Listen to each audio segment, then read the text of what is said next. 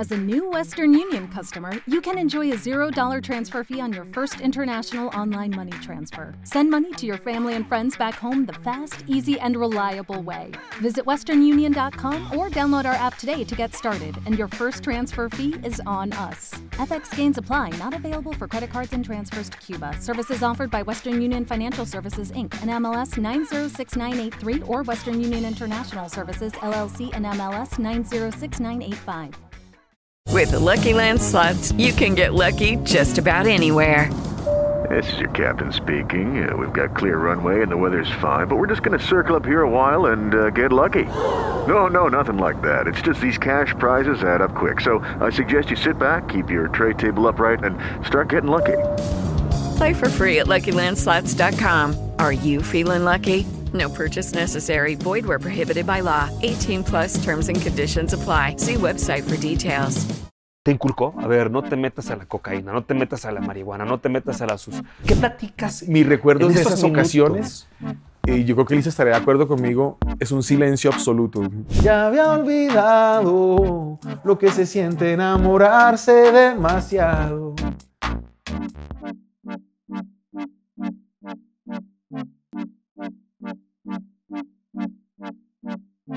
¿Cómo están? Me da mucho gusto saludarlos. Soy Gabriel Roa y esta vez en mi canal y aquí en los podcasts les tengo una entrevista padre que tenía muchas ganas de entrevistarlo. Andrés Cepeda. Andy, ¿cómo estás? Muy bien, Gabriel, es un gusto saludarte, hermano. Gracias por tenerme aquí en tu espacio. El gusto es mío. Qué buena energía. ¿Cuándo naciste? Hombre, yo nací hace un buen tiempo, hace 48 años en Bogotá, Colombia. ¡Wow! Sí, un 7 de julio, en, en mi amadísima Bogotá. En mero Bogotá naciste. Mero Bogotá. Eh, mis papás, bueno, también son colombianos, son de una región que se llama Cundinamarca, eh, mis- la familia de mis viejos y de mi mamá.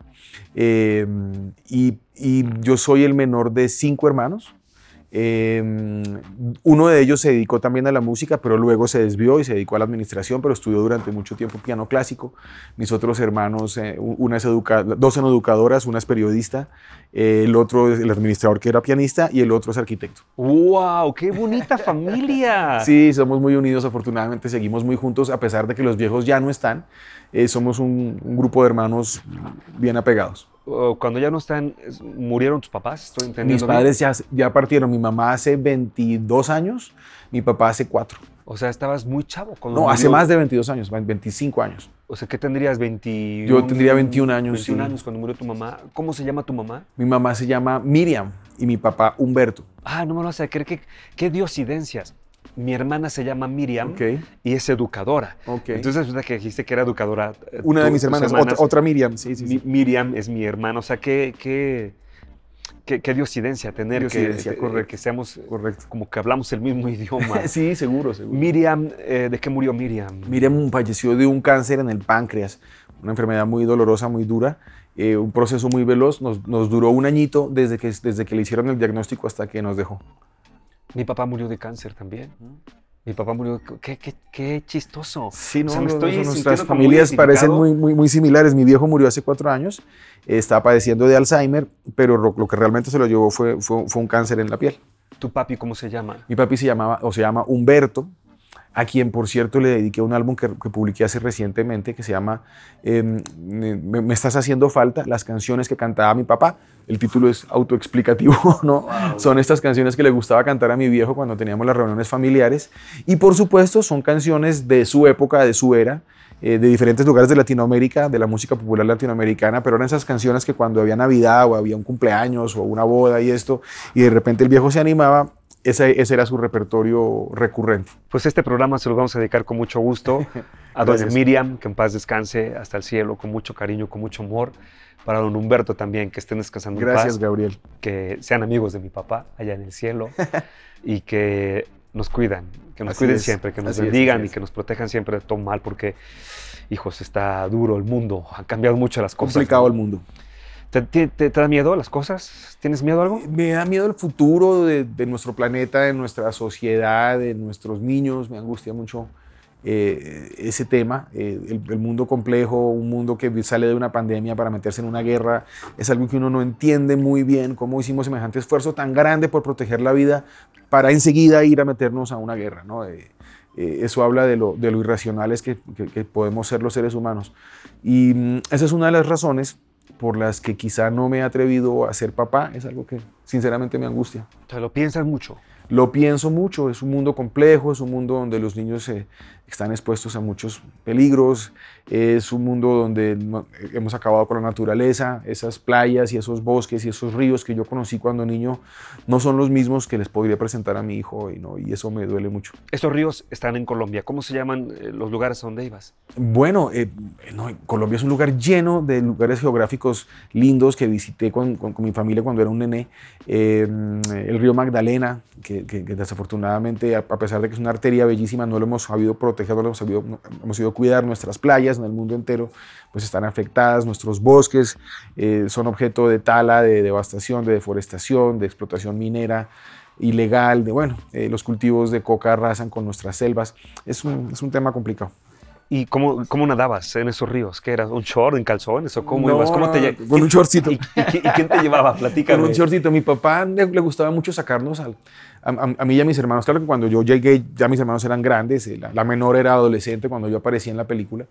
Eh, pero a él le gustaba montarnos a todos en el carro y llevarnos a recorrer las carreteras. Íbamos, en, eh, Bogotá queda en el centro del país y, la costa es bastante lejos. Entonces ese desplazamiento de por sí ya era un recorrido por, por, nuestro país. Entonces había oportunidad de parar en diferentes lugares hasta que finalmente llegábamos al mar. Pasábamos una semanita ya en las playas de Cartagena o de Santa Marta o a veces de San Andrés.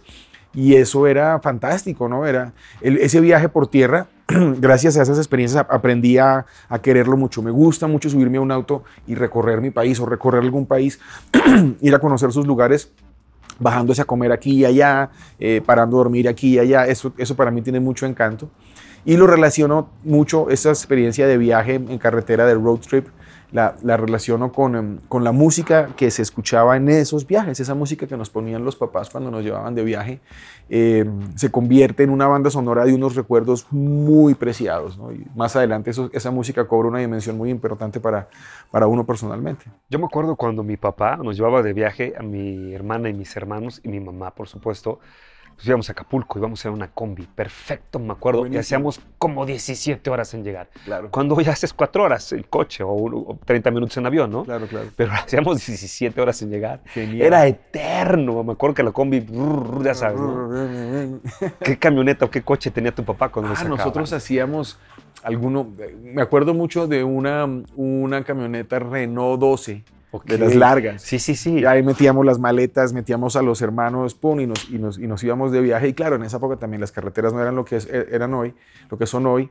Y mm, un viaje que hoy se hace como en 11, 12 horas, eh, hacíamos en dos días. Pues, mi papá lo partía en dos para que fuera más, más entretenida la cosa, pero sí, las carreteras eran terribles, pero allá llegaba uno lleno de polvo hasta acá y, y, habiendo parado mucho en el camino a comer, que es una de las cosas que recuerdo mucho. Eh, ¿Qué canciones cantaban? ¿Qué canciones ponía tu papá? ¿De qué artista era? Mi papá ponía, eh, su, su, música favorita era la música clásica y el jazz, pero también le gustaba mucho la música popular, le gustaba el, tango, le gustaba el bolero, era un, gran fanático del bolero, y mm, le gustaban los cantantes franceses, la canción francesa pero a veces eh, se adueñaba de la casetera alguno de mis hermanos o alguna de mis hermanas, entonces ya venían otras cosas, venían los Beatles, o, o si eran las chicas eran los Bee Gees, o si eran los chicos eran los Rolling Stones o Simon y Garfunkel o toda esta música, mis hermanos son de los 60 y 70, entonces toda esta música, cuando ellos se tomaban la casetera, se convertían en, en, escuchar lo que a mis hermanos les gustaba. ¿no? La casetera, o sea, estás hablando del cassette. Del auto, claro, y había una cajita con los cassettes de la selección para el viaje. ¿Quién, está escuchando el podcast? Decir, papá, mamá, ¿qué era la casetera? O sea, ¿cómo hemos evolucionado? De la casetera estamos en el canal de YouTube, estamos en el podcast, o sea, wow. Hace un par de días que estaba en el, en el, en el museo, en el Sumaya, había una exposición de, de, de, telecomunicaciones, entonces había unos teléfonos. Había unos teléfonos comunes y corrientes, esos que, que, teníamos en la casa y el teléfono público y tal. Y entonces había una familia explicándole a sus chicos y los chicos boquiabiertos entendiendo cómo funcionaba el teléfono de disco y todas estas cosas y la mamá explicándole, sí, mi amor, es que antes los teléfonos, no sé qué. Decía, sí, ha pasado mucha agua debajo del puente. ¿En qué momento decides meterte al mundo del espectáculo, del, del, show, de la música, de los escenarios, de las lámparas, de las cámaras? ¿En qué momento sabes que vas para allá? Pues yo me sentí atraído por el mundo de la música desde muy, muy temprano. Mis viejos me llevaban a los conciertos. Entonces, si había un concierto de la orquesta con un violinista que venía de no sé dónde, tú, allá iba a dar con mi papá. O si había un festival de jazz, o si venía el cantante no sé quién, allá íbamos a dar con mi papá. Entonces, em, yo desde muy chico tenía la ilusión de, vivir esa magia que yo veía que sucedía en el escenario, esta persona que salía y se robaba esos aplausos y todo el mundo se ponía feliz por la música que compartía, no sé qué. A mí me parecía que eso era muy mágico. Entonces me llamó la atención desde muy temprano y así mismo empecé con el estudio del piano, de la música, como a los cuatro o cinco años. Pero ya más grande, en la secundaria, cuando estaba en boga el movimiento del rock en español, el rock en tu idioma, todas las bandas que venían de Argentina, de España, de México, eh, nos, me provocaron junto con mis compañeros de, clase armar una banda en el colegio. ¿Cómo se llamaba esa banda? Se llamaba Poligamia. Ok. Y entonces fue nuestra primera banda, hicimos nuestra primera grabación y, y de hecho así me convertí en cantante porque yo en la, banda tocaba el piano, pero cuando reunimos unos centavitos para pagar nuestro primer demo, nuestra primera grabación, entre todos ahí con la mesada, llegamos a un estudio y la persona, la, la, persona que iba a cantar, el cantante de la banda, estaba enfermo de la garganta ese día.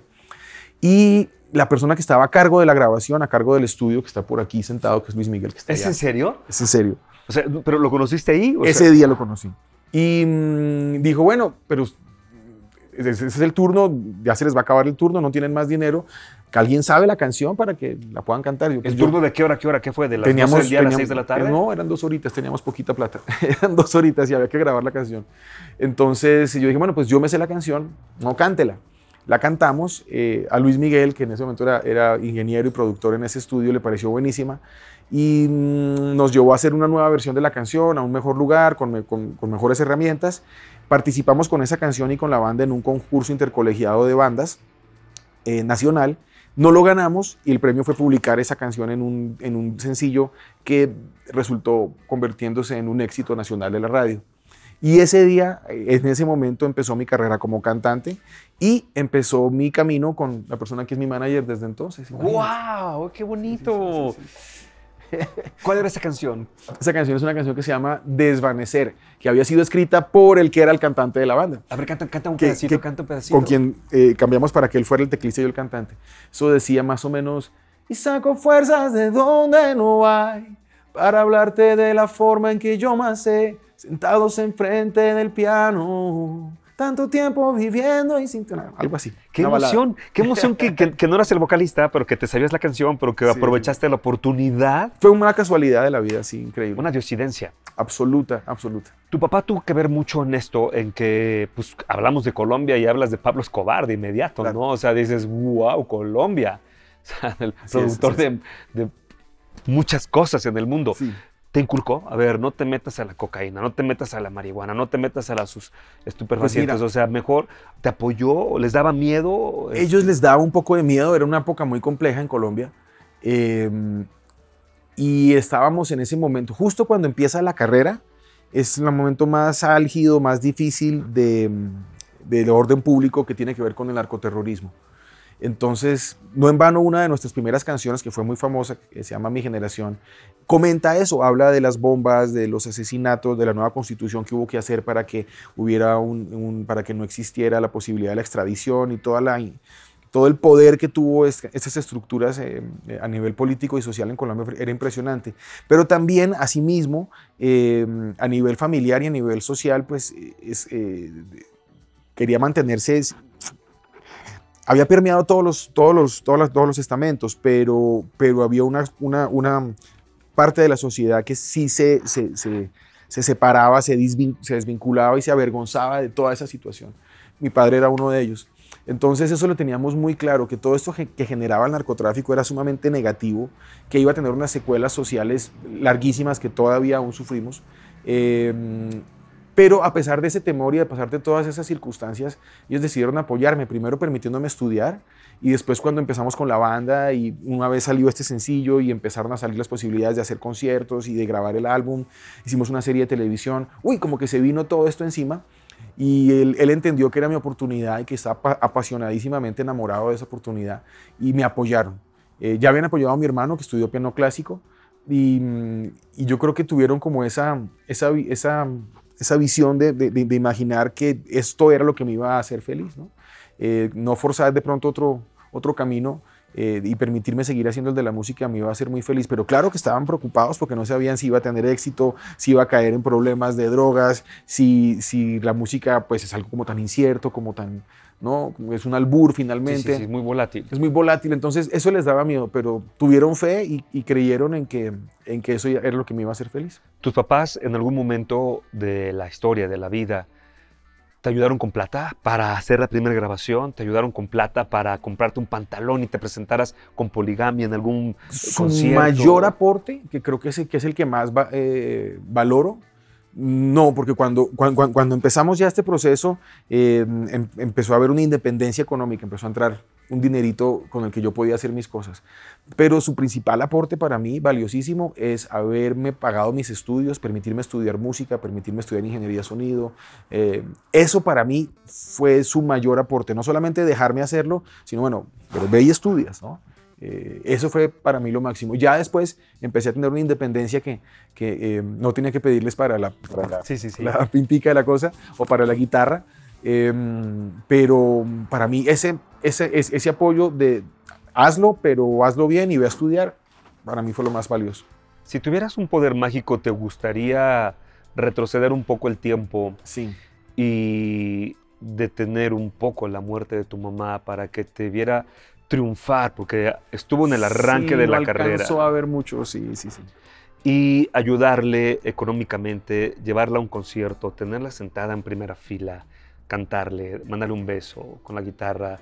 Ella alcanzó a ver, pero no mucho. Alcanzó a ver eh, los primeros pinitos de la banda, alcanzó a verme cantar en, en, en, en buenos escenarios, eh, alcanzó a verme en la tele, pero la, mi carrera realmente despega es después. Eh, y, y, los gran, y los éxitos importantes de mi carrera vienen es después.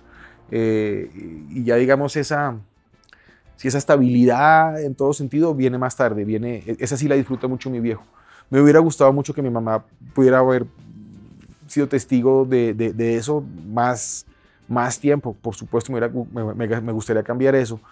Pero en balance, eh, mi papá se lo gozó mucho, lo disfrutó mucho, lo hacía sentir muy orgulloso e, e, iba a cuanto evento podía ir, me acompañó muchas veces a, a, conciertos, me acompañó a recibir un Grammy en Las Vegas, me acompañó wow. a ver shows, me acompañó a verme cantar en el estadio, bueno, cosas que lo llenaban mucho y yo me daba cuenta que se sentía muy orgulloso. Y eso para mí es un poquito el balance de que mi mamá no lo hubiera podido hacer, pero mi papá se lo disfrutó a fondo. Cuando recién mi papá murió, estaba yo en Los Ángeles, California, recibiendo un premio Uf, para mí fue muy difícil porque estaba, mi papá acababa de partir y entonces estaba el escenario, estaba todas las personalidades claro. que iban a, de invitados y los galardonados también. Entonces cuando subo al escenario y doy las palabras, pues las primeras palabras fueron dedicárselas a mi papá, que me, que me pesaba de cierta forma que no pues por supuesto, me estuviera acompañando, ¿no? claro. En algún momento de tu carrera, en tu mejor concierto, cuando recoges un Grammy en Vegas, tienes presente a tus viejos, te, te encomiendas a sí, ellos. Sí, sí, sí. Yo los tengo muy presentes como unos, como unos cuidadores, como unos, unas compañías, unos angelitos que están ahí, ¿no? muy presentes y, y, y, disfrutando de las cosas bonitas. Eh, sí, uno, de los, uno de los premios Grammy que he recibido es, una, es, un, es sobre un álbum eh, inspirado en ese gusto que tiene a mi papá por el bolero de Big Band, el bolero cubano de Big Band. Hice un disco de Big Band eh, con esas canciones que yo recordaba que hacían parte de su colección, que le gustaban mucho, y me acuerdo mucho el día que lo recibí, eh, es, también ese fue mi, mi, primer pensamiento y mis palabras fueron dirigidas precisamente al agradecimiento de haberme permitido escoger ese camino y de haberme enseñado a, a amar esa música también. ¿Qué se siente recibir un Grammy? Es muy raro, es, es, emocionante, pero al mismo tiempo es producto de, un, de una gran ansiedad, ¿no? Esos, esos, esas semanas previas desde la nominación hasta a la premiación y, cuando se gana es, es, muy emocionante, cuando no se gana también es fuertísima la emoción. Em, es interesante, uno, uno, se somete a unas ansiedades y unas presiones bien simpáticas esperando a ver qué pasa, pero he, tenido oportunidad de recibirlo en tres ocasiones y, y, es muy emocionante. Y yo le doy un valor especial porque es un premio que le da la industria a los artistas y cuando me refiero a la industria me refiero a, mis colegas. Claro, claro, A los compositores, productores, artistas que hacemos parte de la academia. Em, es bonito porque es un reconocimiento que te hacen tus colegas que, que, están pendientes del trabajo, ¿no? Eso es interesante. Eh, independientemente de tu compañía disquera, de tu manager, eh, Luis Miguel, que por cierto ya lo sabes un rato y todo, em, ¿quién te acompañó a, recibir el, el, primer Grammy? ¿Con quién ibas? ¿Quién, ¿Quién estaba a tu lado? El primer Grammy fue la misión de mi esposa.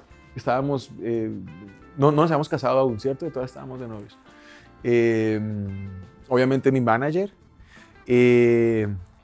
Eh, para ese no estuvo, para ese no estuvo mi viejo.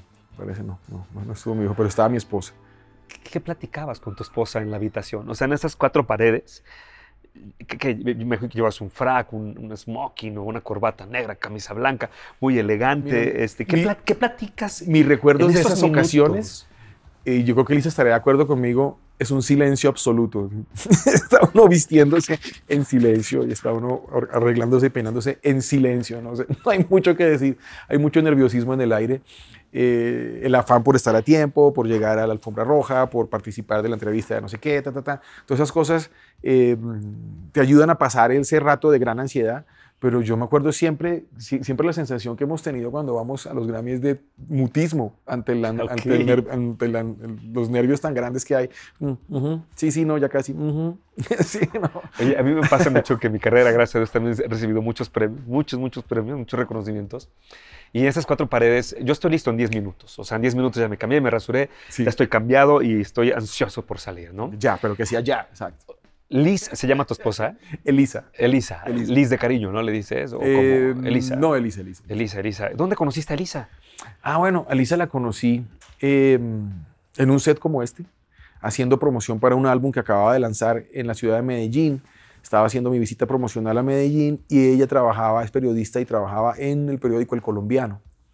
Y también esas casualidades gigantes de la vida, el, su jefe, la persona que me iba a entrevistar, estaba enfermo y la comisionó a ella para que fuera al hotel a, la rueda de prensa o al, one-on-one que teníamos. Y me senté con ella a hacer la entrevista. Me hizo una entrevista muy interesante, me pareció una mujer muy inteligente, me pareció muy bella y ¡pum! De una eh, caí ahí flechado. Y los siguientes meses el proceso fue eh, hacerle entender que mis intenciones eran, eran serias. ¿no? Yo le invité, enseguida le invité al concierto que tenía el otro día. En ese concierto le estaba haciendo cambio de luces, le dediqué un par de canciones, no sé qué, la miraba mucho y, yo pienso que yo sentí que ella empezó como a decir, claro, este, este tipo hace esto con cada periodista que le encanta. Eh, no le voy a poner mucha atención. Entonces me, me, me costó demostrarle que sí era en serio eh, y poquito a poquito, mensajito para aquí, mensajito para allá, visitica Medellín, no sé qué, ta, ta, ta. Ah, fuimos alineando las cosas hasta que ya nos hicimos novios. como un año después fue a vivir a Bogotá y empezamos a, decidimos irnos a vivir juntos. Ya llevamos 10 años juntos, 4 de casados. ¡Wow! ¿Elisa está aquí? Aquí está, mírala. Elisa, es que me... ¿Dónde estás, Elisa? Ok. ¿Me prestan un micrófono? ¿La podemos microfonear? ¿La podemos microfonear, por favor? Adelante. O sea, wow, qué emoción, ¿no? Esta mañana cuando te levantaste no pensaste que... ¿No es cierto que no? Wow, qué emoción. Oye, qué, qué, qué, inspiracional tu carrera. O sea, quienes me están escuchando, nos están viendo, es como han pasado muchas cosas simpáticas. La, la, la, otra gran casualidad es el inicio de mi carrera como solista, cuando se desbarata esta banda que había sido creada en el... Wow, me ganaste la pregunta, me ganaste la pregunta. empezamos en el 92. Poligamia, estamos hablando de poligamia. Y estuvimos hasta el 97. Eh, después la banda se desintegró, yo quedé bastante desubicado, ahí fue donde me fui a estudiar producción, la cosa tan. Regresé y empecé a buscar oportunidades de trabajo, entonces empecé a trabajar en un estudio de grabación. Y mm, estando en ese estudio de grabación, eh, yo había escrito una serie de canciones eh, y le habíamos vendido este proyecto a una casa disquera para que otro artista cantara esas canciones mías. Yo producía el disco, precisamente con, con, Luis Miguel estábamos juntos en ese proyecto, y esta casa disquera iba a lanzar ese artista con mis canciones. Eh, para hacerte el cuento corto, hubo un tema de... No, durante la, durante la negociación, el artista que iba a cantar se terminó yendo a otro lado, el disco quedó sin intérprete, eh, ya estaba terminado y, el señor de la izquierda me dijo, bueno, pero hay que hacer algo con el material, ya está completo, cántalo tú y lo publicamos. Y yo, bueno, yo lo canto, pero pues sin ninguna expectativa de nada, yo no estoy interesado en volver a ser frontman de nada, yo estoy en otro cuento. Grabé, canté las canciones, las entregamos, nos pagaron por nuestro trabajo y como a los dos o tres meses nos buscan de la disquera avisarnos que, tenemos, que quieren que vayamos a recoger un disco de oro y que vayamos a hacer una promoción a unas ciudades porque la cosa había funcionado. Y nos miramos con Luis Miguel y dijimos, pues es una oportunidad que no esperábamos. Eh, tomémosla, ¿no? Eh, y organicé, organicé, mi banda, Luis Miguel empezó a organizar también la parte administrativa y empezamos a trabajar. Eso fue en el año, en el año 2000. En el 2000. ¡Wow! ¿Qué? Te una gran casualidad. Sí, sí, sí, sí. ¿Y qué se sienten, qué, qué, sentiste cuando dejabas la banda? O sea, hoy, ¿qué sentiste de haberla dejado? ¿Y qué sientes hoy estar aquí eh, pisando esto maravilloso que te ha sucedido? Pues cuando se terminó la banda yo me puse muy triste. Éramos muy jóvenes y pensábamos que eh, eh, iba a ser un proyecto para toda la vida, ¿no? que íbamos a envejecer juntos tocando. Pero no, al, al, al crecer, desde adolescentes, haber hecho los conciertos, hicimos nuestra serie de televisión, no sé qué, pero empezamos a, crecer como hacia lugares distintos y artísticamente que teníamos intereses distintos y nos separamos. Seguimos, seguimos entonces y ahora seguimos siendo grandes amigos, pero la banda se desintegró y a, mí francamente me dio muy duro. Yo, yo me puse muy triste y quedé un poco desubicado. Bueno, ¿y ahora qué hago? Entonces pasé por varias cosas. Empecé a trabajar en el estudio de grabación, trabajé en una novela, actuando, eh, hacía, viajaba con otros artistas haciendo monitores o, haciendo roadie al principio, mientras em, empezaba a buscar qué es lo que iba a hacer hasta que apareció esta oportunidad. Elisa, bienvenida. Muchas gracias. No me estaba esperando esta aparición por aquí, pero, pero bueno. es que sabes que estaba platicando con Andy y cuando se me vinieron varias preguntas, pregunté si estabas aquí, ya lo viste, y dije, pues de una vez la aprovecho. Esto es un gran regalo para mí y para todos los que te van a conocer y te, están escuchando. ¿Cuántos años de periodista? Mm, no, ya realmente no, ya no, no ejerce el periodismo. Mi, era, cuando conocí a Andrés, estaba como en mi primer año de, de, de ejercer el periodismo. Estaba trabajando en un periódico que se llama El Colombiano y me tocó hacerle una entrevista a Andrés porque mi jefe estaba enfermo y no podía cumplir esa cita. Entonces, básicamente era, era un primer año de periodismo después. Eh, ya me fui para Bogotá, eh, empecé a trabajar con Andrés y dejé el periodismo a un lado, pero, pero sí, esa era como mi primera experiencia, mi segunda experiencia en el periodismo. ¿Y qué sentiste cuando lo entrevistaste? Eh, ¿Qué sentí cuando? Pues en realidad no mucho, ¿sabes? O sea, yo estaba haciendo mi trabajo. Yo estaba haciendo mi trabajo, iba a hacerle una entrevista, era una entrevista para prensa escrita, eh, tenía puntualmente unas preguntas porque era para la revista Viernes, que era una revista de farándula, entonces eran unas preguntas muy simples, muy superficiales, pero pues yo tenía que seguir preguntarle sobre su música, sobre su proyecto. Eh, entonces, básicamente yo fui a cumplir mi trabajo, me pareció una persona con la que se podía conversar, era un artista súper asequible, conversador. Em, entonces, básicamente sentí eso, como que hubo una química en la conversación, pude hacer mi entrevista y ya. Andy, ¿qué te gustó de Elisa? Desde la, la primera vez que la viste, ¿qué, ¿qué fue lo que te encantó? Primero me pareció muy bella y después cuando empezamos a conversar me, me, me, gustó cómo abordó eh, la entrevista, me gustó las cosas que preguntaba sobre ese álbum, que era un álbum muy especial, muy musical, muy artístico. Y a pesar de que tenía que ir a preguntarme tres cosas de la revista Viernes súper elementales, me hizo una entrevista re larga sobre el disco y para al final preguntarme las tres cositas chiquitas. Pero entonces esa conversación que tuvimos en torno a la música... Eh, me pareció muy interesante cómo la, cómo la manejó y el tipo de cosas que me preguntaba y la conversación. Hubo una química ahí, ¿no? Y, me pareció muy, muy linda, así que em, me conseguí un par de boletas y la invité al concierto del día siguiente. ¿Qué sentiste? ¿Te gustaron sus ojos? ¿Te gustó su pelo? ¿La sonrisa? ¿Qué, fue lo que, ¿En qué momento fue cuando clic? Que dijiste, no. cuando se sentó y me miró, empezamos a hablar mirándonos a los ojos. a mí eso me, me enganchó mucho y ya después todo, todo el paquete en general, como que toda la... y a ti, Elisa, ¿qué te gustó de Andy? ¿Qué fue lo que te cautivó? Así, su mirada, este... Eso no fue de una, eso fue poco a poco. Sí, eh, digamos que yo como, como te contaba ahorita, yo fui a hacer mi trabajo Sí, sí, y sí, no, sí, sí. no hubo como que una química eh, que uno diga que va más allá de lo profesional, ¿verdad?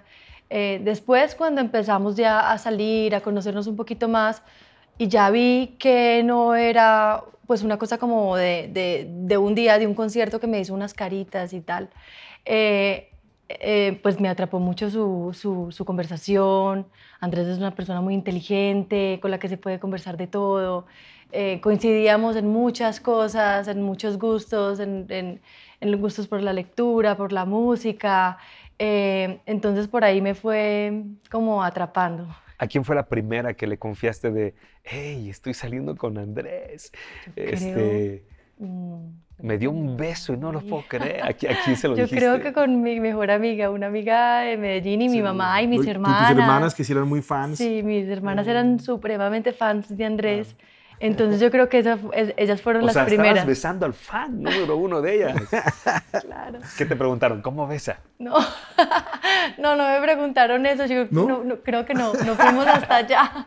nunca, habían, nunca nos habían preguntado no esto. me han preguntado eso. Eh, pero sí había como mucha, eh, sí, como mucha curiosidad porque yo estaba saliendo con el artista pues que a ellas les encantaba. O sea, a mí me gustaba mucho la música de Andrés, pero estas niñas Eran eran, realmente fans. realmente Fan, fans. fan, fan. Entonces, eh, sí, había como mucha curiosidad de- alrededor. pero bien. Si hoy la vida cambiara y Dios dijera hasta aquí, uno de los dos se tiene que ir, tiene que venir conmigo.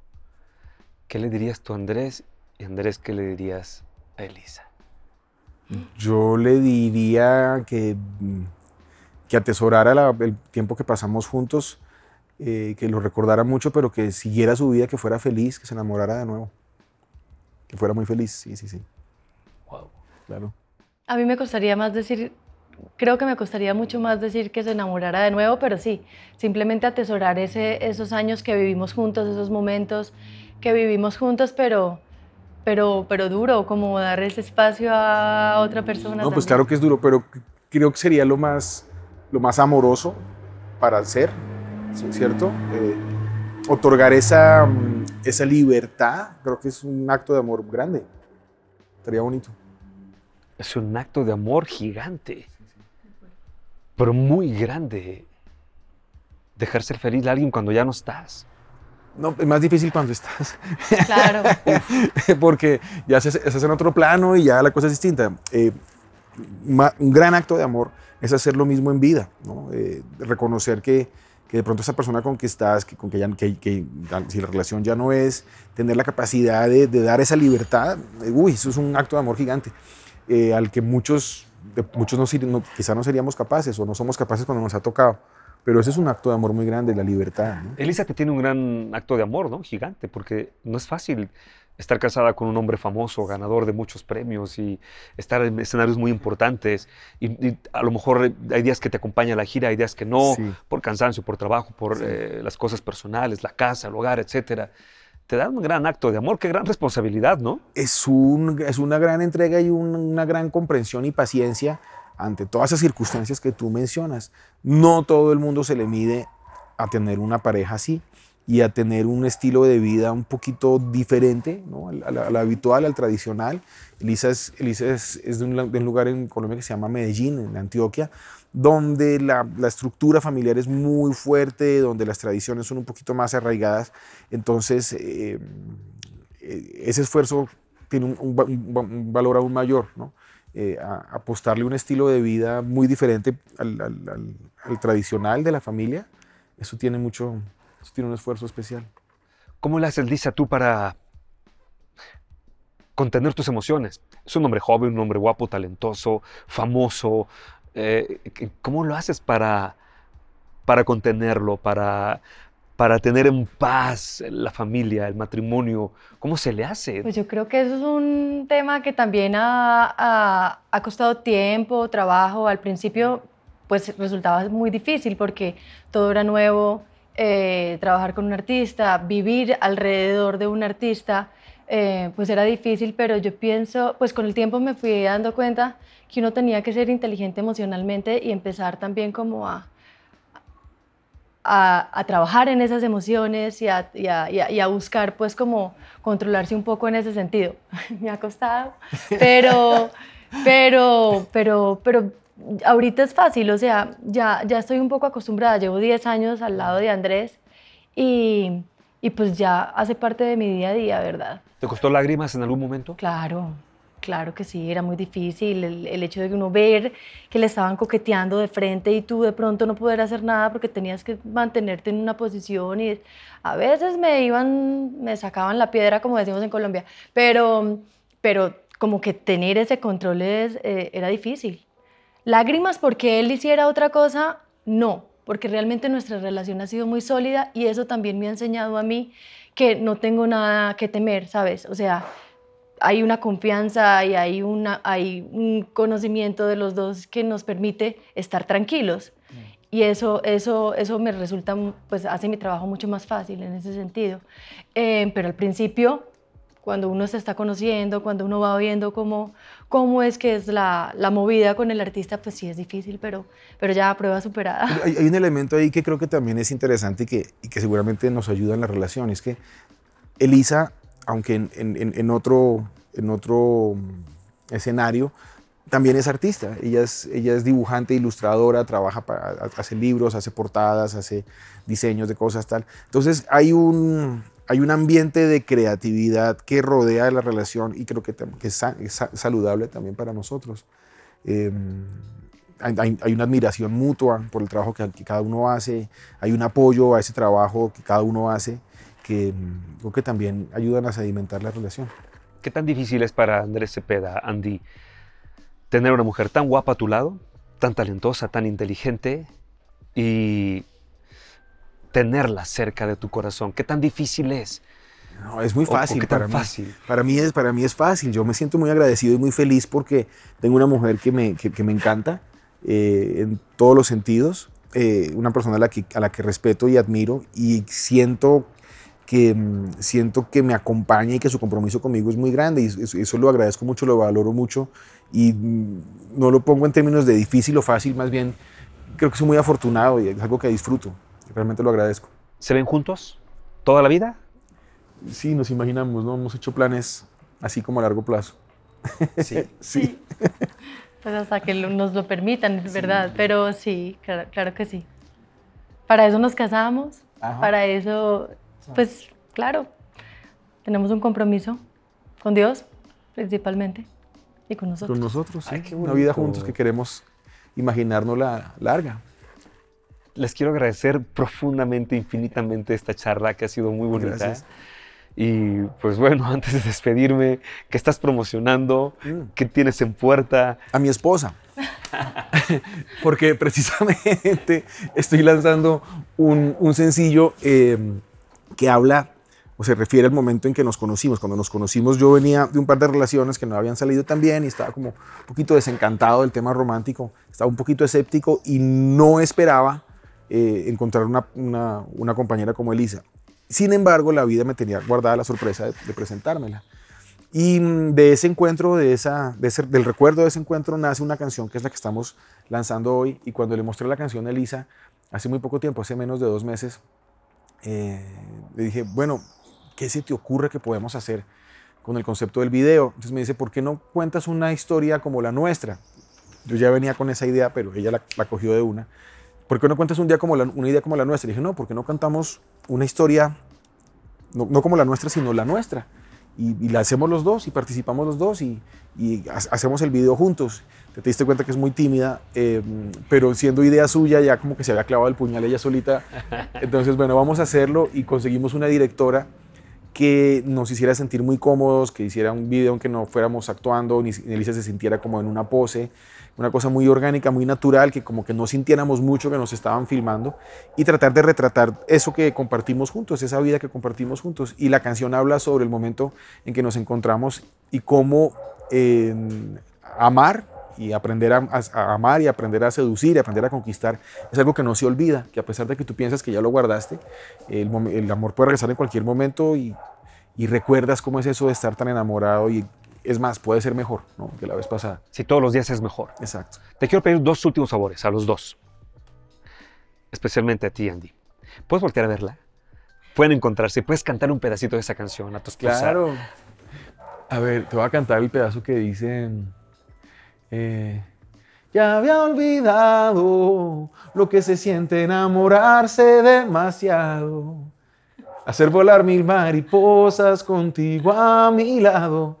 La adrenalina que te da un beso robado. ¡Qué locura! ¡Bravo! ¡Ey! O sea, tienes que ver la cara. O sea, la cara, la sonrisa. Ve los ojos. Está roja. Me hiciste poner roja. Yo sé.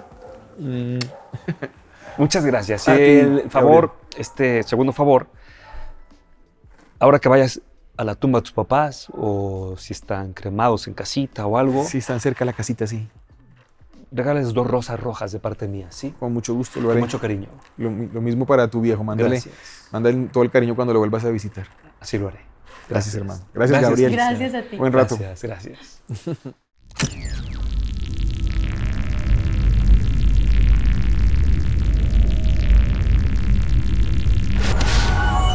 Morita Digital.